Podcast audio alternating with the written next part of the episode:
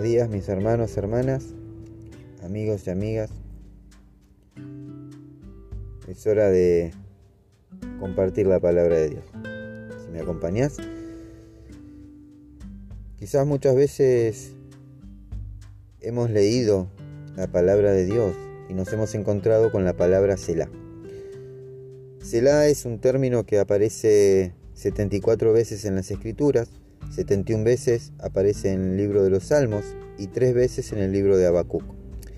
Proveniente del hebreo que significa pausa, elevar, cambiar, eh, silencio, levantar.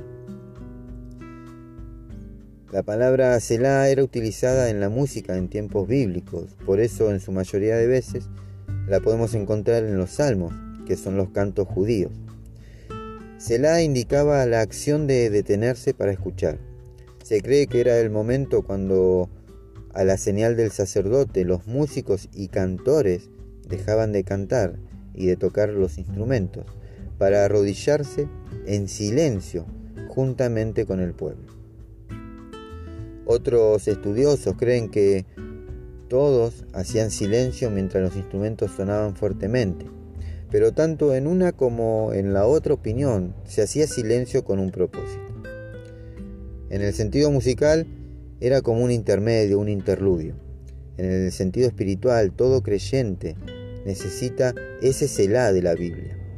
En la comunión con Dios, en la oración, en la lectura, en las etapas de nuestra vida, necesitamos esa pausa para meditar y para reflexionar.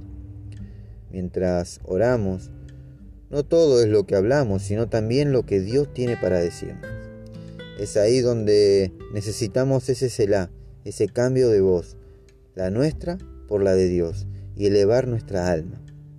No solo es leer la palabra, sino también callar para aprender a meditarla.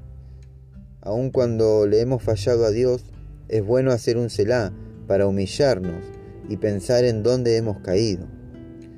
Mi hermano, mi hermana, amigo y amiga, sea como sea hoy, es un buen día para un Selah. Hacer una pausa para que el Eterno, Dios Padre, nuestro Creador, nos hable. Es tiempo de un silencio, un silencio en nuestra vida para escuchar la voz de Dios. Amén. Mis hermanos, hermanas, amigos y amigas, que Dios los bendiga y que tengan un hermoso y bendecido viernes.